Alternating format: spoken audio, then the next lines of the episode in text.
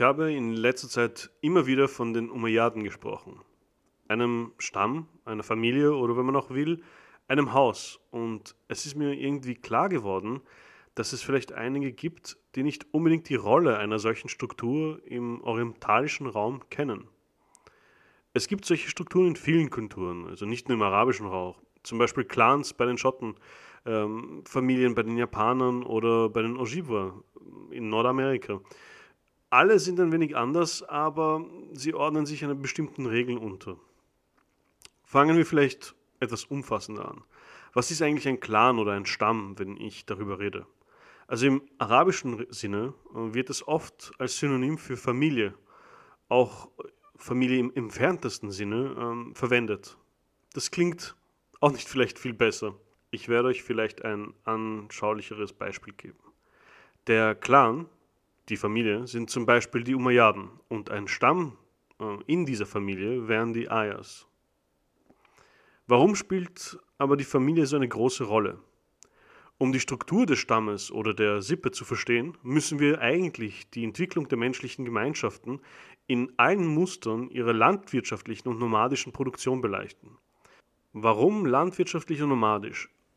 Das liegt daran, dass der Hauptteil der Bevölkerung zu dieser Zeit in diesem Gebiet entweder von der Landwirtschaft gelebt haben oder durch Karawanen, durch den Handel, die eben in dem Sinne nomadisch waren eigentlich.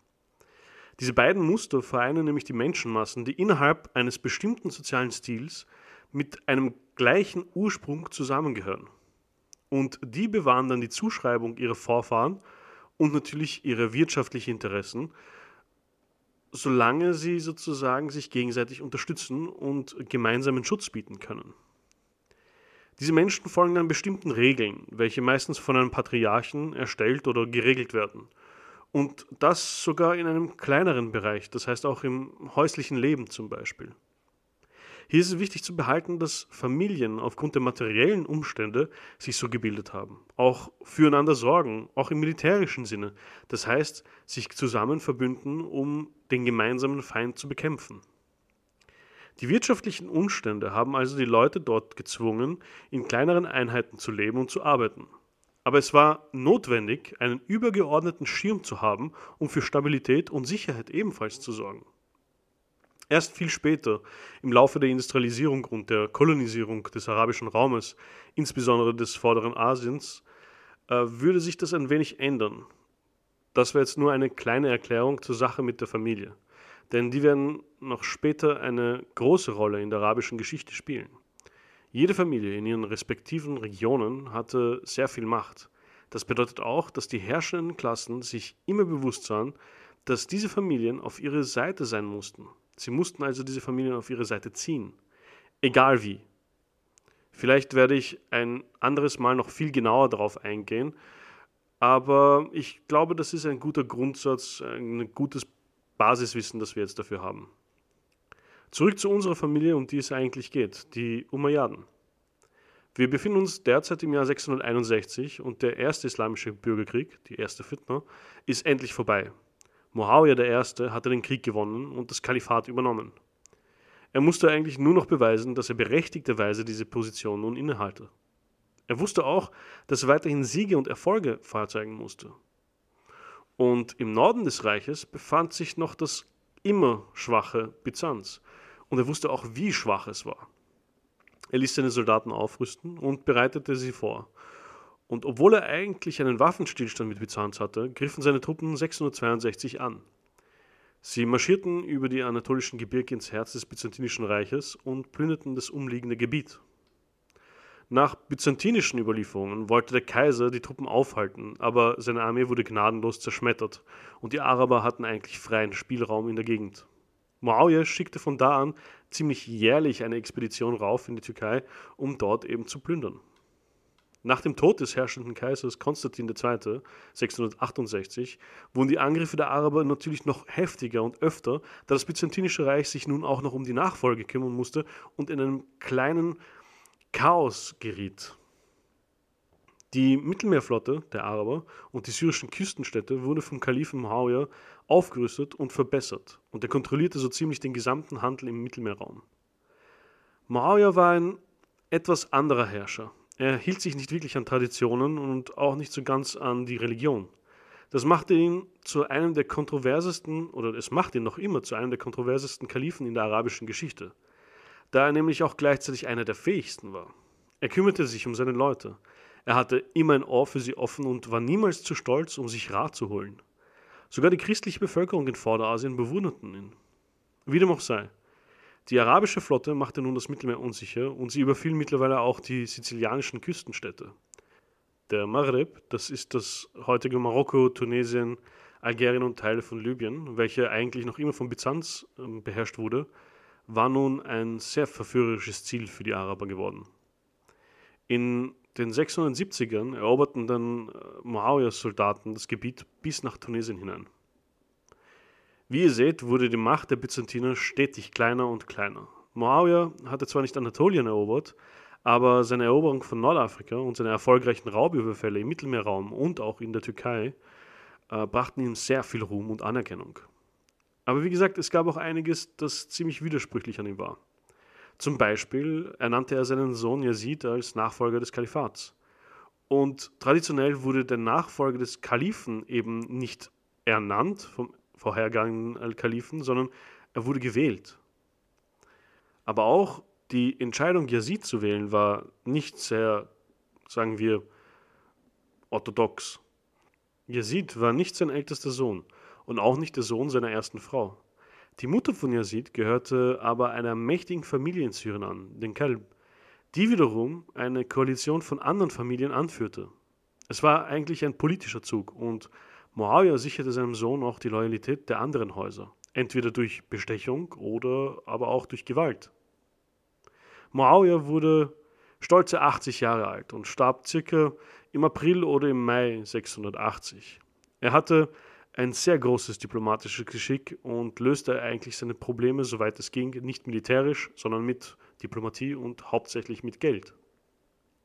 Er hatte ein gutes Auge, Talent unter seinen Leuten zu entdecken und die richtigen für den Job zu finden.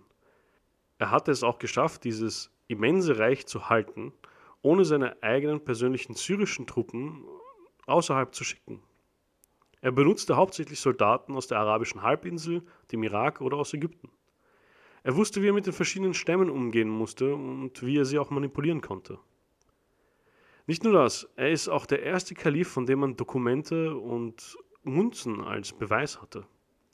Es gibt nämlich eine sehr starke Theorie, welche derzeit die vorherrschende ist, dass er in Wahrheit nicht einmal Moslem war. Er war zwar monotheistisch, sogar christlich vielleicht, aber keines der Dokumente, die man über ihn hat, konnten festlegen, ob er nun wirklich zum Islam übergetreten war. Und das ist unter anderem ein weiterer Grund, warum in der arabischen Welt noch immer so ein widersprüchlicher Charakter ist. Ich fand die Recherche über ihn ziemlich interessant und auch etwas komplizierter als gedacht. Aber es war ein sehr interessanter Charakter.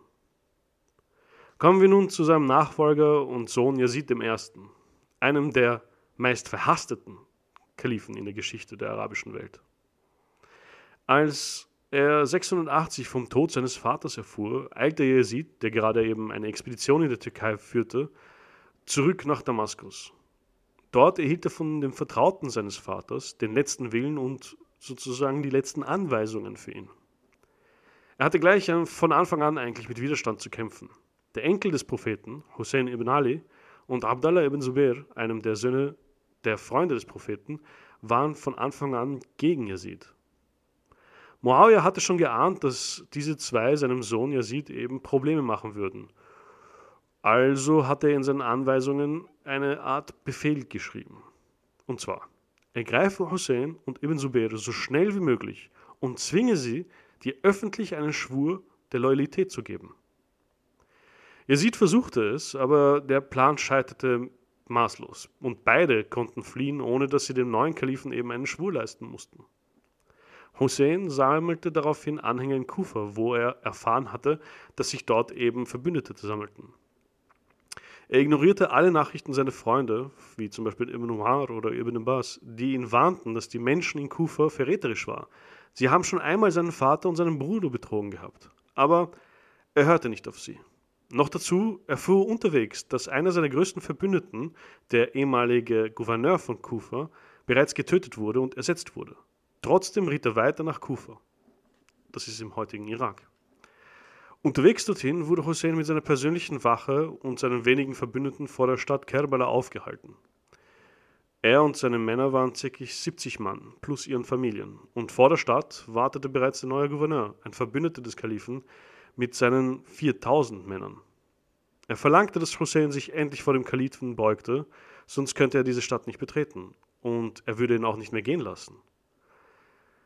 Hussein war gezwungen zu warten und ähm, er versuchte es natürlich auf diplomatischen Wege, aber der Kommandeur, der neue Gouverneur der Stadt, ähm, dusterte eigentlich die Karawane aus. Und Hussein wollte sich nicht beugen. Schlussendlich kam es zum Kampf. Hussein stellte sich mit seinen 70 Soldaten gegen diese riesige Übermacht. Wer jetzt auf ein Wunder hofft, wird leider enttäuscht. Hussein ibn Ali und seine 70 Männer wurden allesamt gnadenlos massakriert. Er selbst wurde geköpft und der Schädel zu Yazid gebracht. Die Familien der Soldaten wurden allesamt gefangen genommen. Und die Konsequenzen waren katastrophal. Die zweite Fitna, also der zweite Bürgerkrieg, wurde damit ausgelöst. Der Mord an Hussein zerstörte den Ruf von Yazid eigentlich komplett, bei den Schias und bei den Sunniten gleichermaßen. In Medina löste diese Tat eine Revolte aus und Yazid versuchte diese zu ersticken, indem er seine Truppen gleich losschickte, um diese niederzuschlagen. Im Gegensatz zu seinem Vater schickte er seine syrischen Truppen los.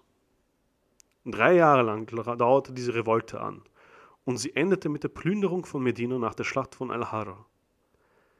Die Armee zog sogar weiter bis nach Mekka, wo auch die Kaaba, das Heiligtum der Moslems, Feuer fing.